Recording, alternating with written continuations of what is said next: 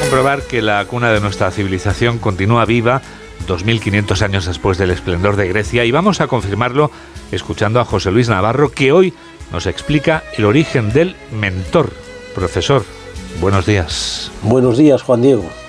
A propósito de la moción de censura que tendrá como protagonista al profesor Tamames, he oído y me ha llamado la atención de forma positiva el comentario de algunos de sus alumnos del pasado. No estoy de acuerdo con varios aspectos de esta moción, pero me abstendré por el respeto que me merece el catedrático.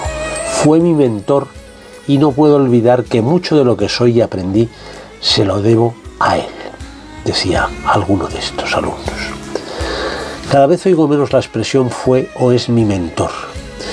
Por eso me llamó la atención y me hizo volver a Grecia una vez más.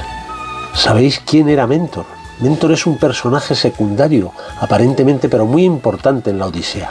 A él, un ciudadano prudente y sensato de Ítaca dejó encargado Ulises de velar por sus intereses en la isla cuando partió para la guerra de Troya. Luego, a lo largo de la epopeya, cuando el héroe está en serios apuros, le saca del atolladero la diosa Atenea, que se disfraza, o mejor, adopta la figura de mentor. Su confianza en lo que le aconseja y propone es total.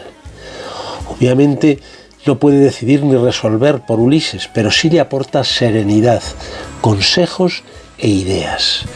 En la Universidad Complutense que yo conocí en la década de los 70, varios discípulos empleaban el término mentor para referirse a sus maestros.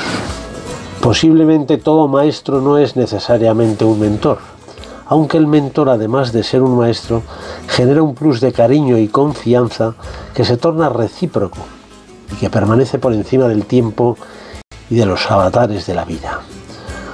Uno es afortunado, querido Juan Diego, si además de un buen maestro ha podido contar en su vida con el referente de un buen mentor.